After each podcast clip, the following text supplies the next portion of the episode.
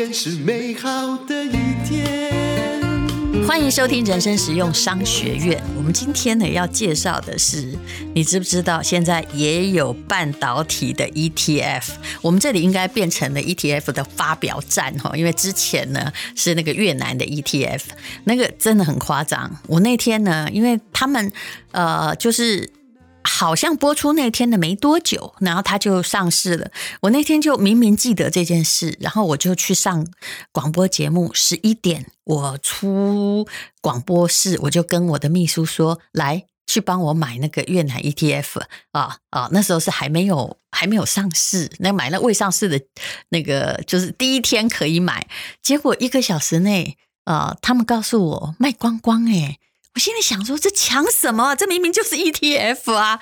好，结果呃，不好意思，我没有赚到哈。不过各位，请永远记住我的话，也就是你买 ETF 一定要注意它的净值在哪里，不要 over 好，那没有用的。好，我们今天来讲台湾。也会有半导体的 ETF。我们今天请到的是富邦投信投资策略师徐益达，您好。你好，戴如姐，你好。以以后简称益达就好了嘛，哈，没问题。还有富邦台湾核心半导体 ETF 基金经理人哈，年轻貌美哈啊，陈静茹，静茹你好，戴茹姐好，大家好。呃，我有一个题目哈，就是说，比如说呢，五 G 的相关产品最近也是被商业周刊讲了又讲啊，金周刊啊，各种周刊啊，也吸引了很多投资人哈。诶，怎么没有人哈发五 G 的 ETF？为虾米啊？叫做半导体 ETF。其实五 G 指数啊，或者是嗯五 G 的嗯 ETF，市面上是有的。那其实市面上也有一些呃电动车的指数。那为什么我们会选半导体的话，主要是因为其实你去看嗯五 G 的概念，那或者是五 G 相关的概念股，那或者是呃电动车的概念，或者是电动车的概念股，其实他们呃最重要的一个核心，其实还是半导体哦。那所以这就是为什么我们会去选择半导体的原因。而且台湾人对半导体比较熟悉，对五 G 的印象还没有是真的很好。为什么你知道吗？我讲个笑话，我每次那个手机哈跑到一个地方告诉我五 G 的时候，我到目前都觉得它还比四 G 慢啊！你们还点头？确实是这样。为什么？我觉得那那你不不是骗我吗？五 G 所有的更新换代都是很缓慢的哦，因为更新换代都涉及到非常庞大的资本支出，嗯，电信公司也是要获利的。那他干嘛告诉我五 G？五最新科技，大家都要追求最新科技。如果他不推五 G，他落后了。我后来真的觉得，当我发现我的手机是三 G，因为有时候我要发比较大的图片，它也没比较慢，嗯，五 G 也没比较快。到底那个上面的障眼法是什么？好，我们来谈谈半导体好了哈。那台湾当然是呃，台积电就是护国神山嘛。我先讲一下，我最近我的中欧的同学，他也是一个北大毕业，自己创业。业的半导体公司的老板，他前不久就是要求我哈，就详细内容不能讲太多，也就是要求我去呃帮他的客户选一个什么东西。那么他我就说干嘛要给他那么好，给客户哈这么好的东西？他就说我们现在的晶圆流片，这是不是芯片呐？啊啊，这就叫芯片嘛，拿到货就能过日子，拿不到货我们就饿死了。这行业不知道在搞什么，几十年来从来没有这么疯狂过，所有的人都疯了一样的在囤货，所以从我同学讲出来的，应该就是半导体的盛况。五虾米哈？很多原因，最主要的原因其实是市场没有人知道说接下来会不会因为疫情又发生什么供应链中断的事情，嗯、所以有了去年的经验之后，所有的公司。在这个整个产业链上，不敢不做一些囤货。嗯，像可能大家都听过那个汽车因为缺晶片，所以没办法生产汽车的这个乌龙事件嘛。嗯，大家一定觉得说，怎么可能发生这种事情？你汽车生产都是要有排程的，你怎么可能没有库存，然后就接到订单，然后就没办法生产？是。但是这个新闻当中，可能大家有没有注意到一件事情，就是丰田汽车它是没有这个问题的。它的出货没有任何因为晶片所导致的一个 delay，最主要原因就是因为它当年因为地震、因为火灾的这些天灾人祸的经验，嗯，他已经了解到当年他发明的这个 just in time 这个存货制度，哦，无法因应这种天灾人祸，是，是。不能只是够而已。对，所以他早就囤好了这些。把它的库存周期从过去的 just in time 提高提高到一周、两周、一个月。所以它有晶片。嗯、好，他讲的那个 ZIT 也是我们商学院里面很重要的概念呐。也就是说，每一个环节里面的东西都不要留太多嘛。我们可能根据大数据说啊，五个就够了啊，对，干嘛留十五个？可是因为日本本来就是一个比较多灾多难国家，是。然后现在全世界都在多灾多难之中。哎，可是有时候我觉得很奇怪，早囤也没有用，因为台积电的那个芯片不是有多少那个。有多尺寸不一样吗？是不是？还是说对晶片的需求变动其实没有我们想象那么大？应该说，呃，所有的晶片啊，晶片要生产出来，其实要两三个月的时间，所以所有人都是预先下单的，不可能我第三季要。Back to school，然后第四季要 Christmas 销售，嗯、所以我到了六月、七月、八月才下单，不可能来不及。嗯、所以早在年初就在决决定年底，这就像有点像 fashion 的那个行业一样，嗯、你一定是今年冬天就在在推推春装、推推夏推夏装，同样的概念其实是领先很多的。这个唯一的问题就是太多的需求，一瞬间大家 overbooking，嗯，都是。超出自己需求的在 booking，、嗯、那为什么有这样的事情？其实还是恐惧，恐惧这个供应链中断。嗯、大家看到没有货这个事情，嗯、然后也瞄准着疫情如果一旦结束，有可能发生的报复性消费、哦、啊！报复性消费不是疫情结束，芯片就囤过多了吗？哎，所以没有人知道到底报复性消费成什么样子。哦、也许大家会。又疯狂买疯狂的买手机、买笔电、哦，又大量需要了换电视哦。对，好，那可见哈，其实我对芯片不了解，可见它的迭代没有我们想象中快嘛哈。所以呃，我看到上周的报道是说，哎呀，台积电哈。这近三年的业绩哈，以后当然不敢讲，但这三年是没有问题的。静茹你怎么看呢、啊？其实台积电的法说，嗯、呃，他自己有提到，其实到二零二五年，它的年复合成长率还是有十到十五个 percent，而且他们投了好多钱，跟英特尔比嘛，对不对？呃，资本支出在呃这个行业是非常重要的，所以大家都在等着看说，哎，它的资本支出会不会让我们惊艳？哎、嗯，所以我们看半导体产业是不是要这样？因为很多如果你买船产，你很担心老板乱花钱，对不对？可是看半导体产业哈，你万一你配得的股利哈或股现金太多，你反而还要担心。你应该要看他有要付多少研发经费，然后有没有新厂。这样是不是？没错，因为其实半导体的生产周期跟投资的周期都非常长，它是一个需要花很多钱才能盖成一个厂的。我不晓得大家有没有听过那个消息？美国它亚利桑那州台积电新厂，嗯，呃，现在它吸引员工的是直接送绿卡，送美国就子女就学教育，什么都帮你全包。他没有办法送绿卡，应该是美国政府。美国政府对帮助他，只要你是半导体人才，对，对取得这个绿卡，所以你就知道这个。要盖成一个新的产能出来，是要花非常大的功夫的，嗯，所以没有这么简单。但是，一旦他花下去这个钱，表示他一定看到了相当的需求，他才会几百亿、几百亿美金的花费，是把它花下去。所以，这个需求如果未来的几年他看到了这样的一个快速的增长。那我们没有理由不去投资这样的一个产业。嗯。那我可以问一个比较无厘头的问题，因为两位对半导体都很了解嘛，哈。那个静茹，如果台湾啊没有台积电，会怎样？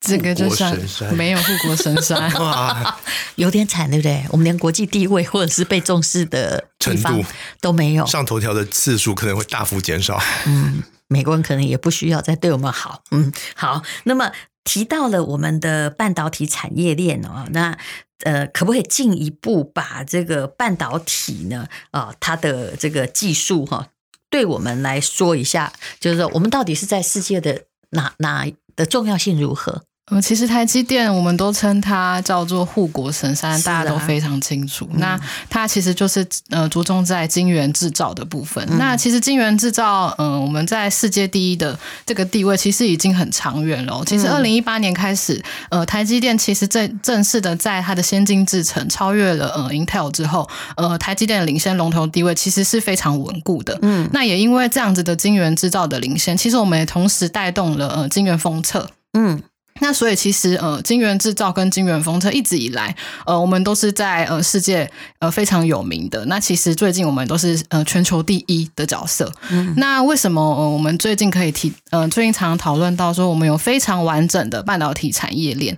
那我们聚集到了呃护国群山。为什么我们可以这样子讲？嗯。其实就是因为说呃我们拥有很优秀的晶圆制造跟晶圆封测。其实这个东西在扶植 IC 设计，嗯，是非常好的，因为 IC 设计很多大厂他自己都有提到，是。嗯、呃，我们要跟晶圆制造商沟通，嗯，我们要跟他们做呃制成的呃呃，比如说磨合，那或者是提升我们的设计跟产出的能力。嗯、其实这个地缘优势其实是相当重要的，这也是为什么、嗯、呃去年我们 IC 设计就是要 flock together 了 啊，没错没错没错。所以现在你知道新竹哦洗个头要六百块，你现在听到这个呃这么高超的物价，连天龙国的人都觉得说那怎么活下去，你就可以知道他们有多热。嗯，好，那么我想请问奕达一件事情哦，刚刚呃有提到了晶圆制造、IC 封测跟 IC 设计是群山，这群山除了台积电是有哪些公司？我想像我这样菜篮族可能也不太清楚，到底是是搭搭几个哪哪些股啊？嗯，其实整个半导体的产业链呃非常的。宽广，嗯，那我们台湾最有名的就是封测，以封测为主的就的话，就是像日月你可以光，对你你最好举两个，这样就不是广告啊。好。好的好的，那比如说像瑞昱啊，大家都知道，呃，在通讯晶片上也有特别好的一些表现。嗯，那很多过去我们有很多 IC 设计的公司都是在台积电，然后日月光这些。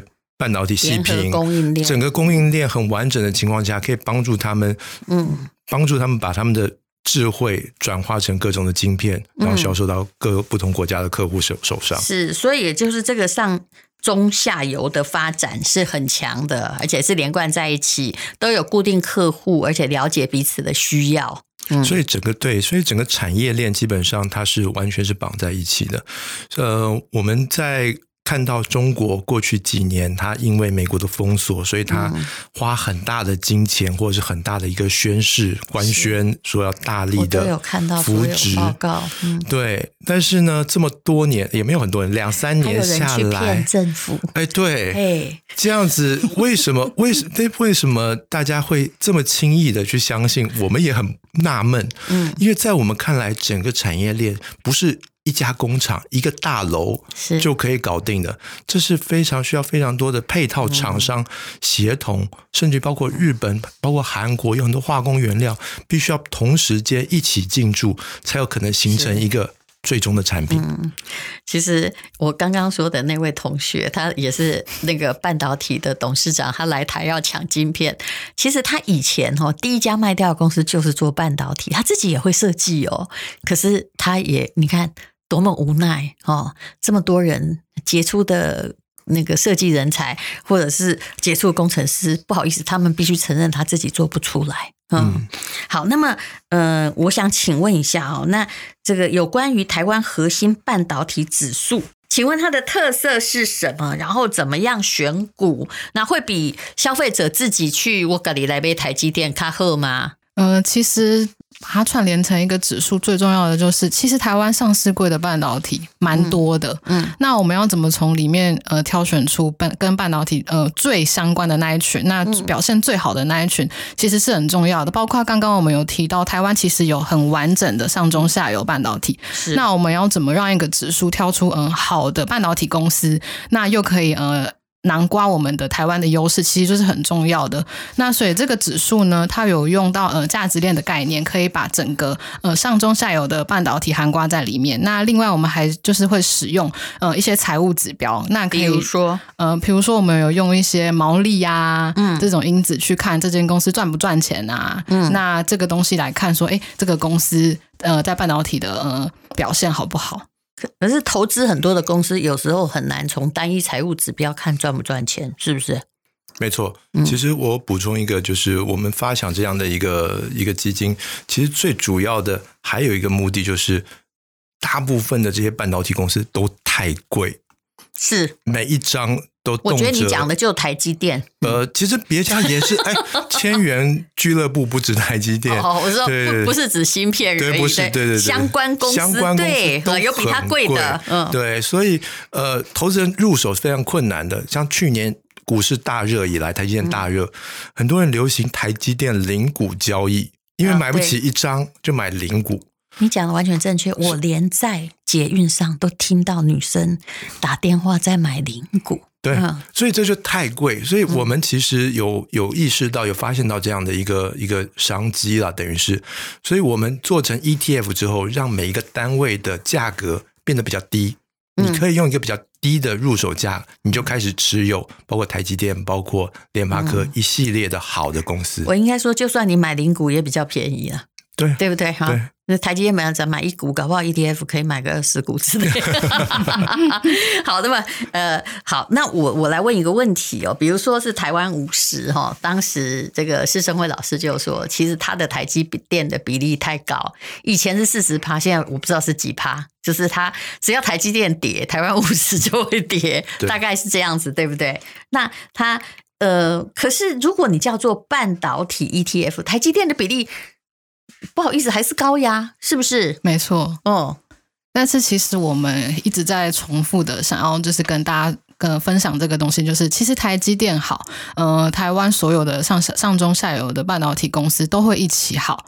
那其实呃，大家可以最近看到，其实台积电休息的时候，也就是最近，其实台积电它有一点呃在盘旋的时候，嗯，其实我们其实有发现，我们这个台湾核心半导体指数的成分股在四月哦这段时间，呃，创五十二周新高的成分股其实是超过一半的。是，那其实这就是为什么我们要用一个指数去投资整个半导体产业。业链的原因就是因为这样子，其实我们可以呃抓到呃整个半导体呃的趋势，即便呃全指股在休息，其实很多好的公司还是有在偷偷的涨上去。是，就是说，我觉得股市就是这样，一个未来的行情再好，不代表它现在的股价不是过高，或不代表它不会跌。那你刚刚就有讲到啊，比如说台积电，很多人有六百七才去。跳进去买，结果后来啊也套了一个多月，大概是这个意思。当然有些股哈不能套，有些股是套着，我觉得还好啦。那呃，那现在这个状况是这个样子，就是说，我觉得它有在轮动，目前的。比如有一阵子我在嘲笑那个零零五六，我说哦，我这是今天就拍气眼呢哈！你看零零五零涨了半死，哎，可是不对，风水转过来了。零零五六后来就是这一两个月，大概四月的时候，哎，它反而人家跌它不跌，人家涨它很涨，为什么？因为它还在高利率的状况。可是它的那个年利率，如果你有认真看的话，本来五趴多，现在剩下四趴多哦。那这个时候投半导体，我相信很多人问你说，半导体 ETF 会不会算一？已经太贵了呀，嗯，那是不是以后会涨船厂啊，或者是钢铁？您的看法如何？呃，我觉得类股轮动是一个非常健康的一个环境下应有的一个结果。毕竟去不要说今年了，从去年甚至于从三年前开始，基本上都是科技股当道，有好多人船产买了。好几年，或者说去年低点哦，四月他勇敢进场，买了一年没涨，是 很多这样的传产的故事我们都听过，所以肋骨轮动是一个非常健康跟正常的一个状况。传产就赚利息呀、啊，对，赚年利率啊。所以在比较高的股价比较高的的半导体休息的时候，轮到其他产业，我们觉得这就是资金轮动，这是一个健康，没有人离开股市，觉得说股市不好玩要走。那半导体产业最终，我们认为仍然是未来的主流。最主要原因就是，我不晓得大家有没有发现，像苹果刚刚推出的那个 AirTag，嗯，就是那个追踪神器。不再了解，你多解释一下。哎，它推出一个小小圆圆的一个东西，嗯，六个东西一组，是干嘛用的？你可以挂在你的钥匙上，挂在你的 钱包上，挂在你任何你觉得你平常会找不到的东西上。当你找不到东西的时候，你拿起你的 iPhone 手机，或者你就放在你的手机上。哦。你就接近，它就会告诉你说那个东西在哪里，在三米外，左边、右边，它可以用 VR 的方式呈现，帮你去找到那个东西。小偷如果偷偷了我的钱包呢？哦，你可以透过不同的 iPhone 手机的连线，找到那个东西在哪里。其实我人生最大问题是我常找不到 iPhone 的手机。欸，那你可能需要第二只手机挂在身上。你怎么知道？我就是有两只手机，我基本上觉得我根本就是个白痴的行为。好，那么呃，也就是肋骨的轮动是一定的，而且从我刚刚我就说我同学才刚传给我，才帮他达到他的使命。我真的觉得台湾的半导体在这会热很久，因为他们都是行业的那个 top 的人啊。什么东西缺货，大家在囤货抢货，他们最清楚啊。嗯，好，所以这个是呃蛮厉害的一件事情。那有有没有什么操作上的建议？比如什么定期定额啊，定期不定额啊，什么啊，什么时候停损啊，点点点的，有没有？其实我们想要跟大家说的是，半导体很热哦。那其实这个是一个很长期的趋势。嗯，五年、十年内来说，其实呢，所有的产业对半导体的需求都是嗯非常强劲的。那这个产业的能见度是非常高的。那所以呢，我们可以建议大家就是看是要用定期定额啊，或者是定期不定额啊。像有时候回档或者是资金跑到船产那边的时候，大家可以嗯多多加码这样子。我呃，我补充一句。往细致一点说，其实半导体产业当然也是有周期的。对，它小的周期三年一个轮回，嗯，涨个两年，回档个一年，嗯，这是一个很正常的一个呃正正常的过程。可是我们看过去的八九年的一个趋势，嗯，虽然每三年会有这样的一个小轮回，可是每一个轮回一波比一波高。嗯，所以我觉得大家在看待这样的一个新兴长期成长的产业的时候，请保持一个一定的耐心，让让这个资金慢慢的滚动。但是要相信比较好的公司啦，半导体的产业也有很多刀下亡魂，啊、对不对？所以就不建议大家选单一公司嘛。你应该就算你喜欢那个护国神山好了，那群山也许比较好哦，就是以。上个月而言，哈，神山自己站在那不动，但群山自己在涨，所以应该是你应该是抓住所有的轮动的方式，是不是？是，嗯，还有没有什么要补充？来，两位，嗯。呃，我觉得在呃这个半导体投资上面啊，他大家会觉得这是一个非常专业的一种投资的方式。是讲到半导体，觉得好像很陌生。跟你讲，菜篮族根本不知道台积电在卖什么。对，但是我觉得大家会慢慢的发现，说你生活里面所有你叫了它，它会动；嗯，你叫了它，它会有回应的东西。芯片都有晶片，嗯，就在你生活的周遭，每一个东西，嗯。嗯里面都有，那你就知道未来还有多少东西可以再继续放。对，各种芯片，就未来的机器人也会越来越多，机器手背也会越来越多，那芯片都会走入我们的生活。那我前不久来看那个大陆啊，他们也已经有一种整个餐厅，连不是只有做咖啡哦，连做菜、炸薯条哦，就跟麦当劳一样的那样的店，全部电脑化，那就就是一堆芯片在运作，对不对？嗯，没错。嗯，其实，呃，大家都觉得，呃，其实这些新科技啊，好像离我们很近又很远。可以跟大家分享一下，就是那个台积电的创办人张忠谋先生，嗯、他有公开请大家爱惜护国神山，爱惜护国群山哦。那他自己有分享到，就是他现在是一个助听器的使用者。嗯，那他说，哎，为什么我的助听器厂商两三年就会请我说，哎，你可能要换一个？新的助听器喽，他自己也不知道为什么，就是哦，好啊，你叫我换，我就我就换。那他最近一次换的时候，他就很好奇说，哎，为什么我这次要换？嗯，那他就说，哦，因为里面的晶片要更新。哎，我们都没有想到那里面也有啊，啊，那我们的蓝牙耳机也有吧？当然，所有的电子设备，啊、甚至于不是电子设备的的设备，可能都有。是，所以我们想说，哎，这种东西会不会其实离年长的人很远？嗯、但是其实没有，他。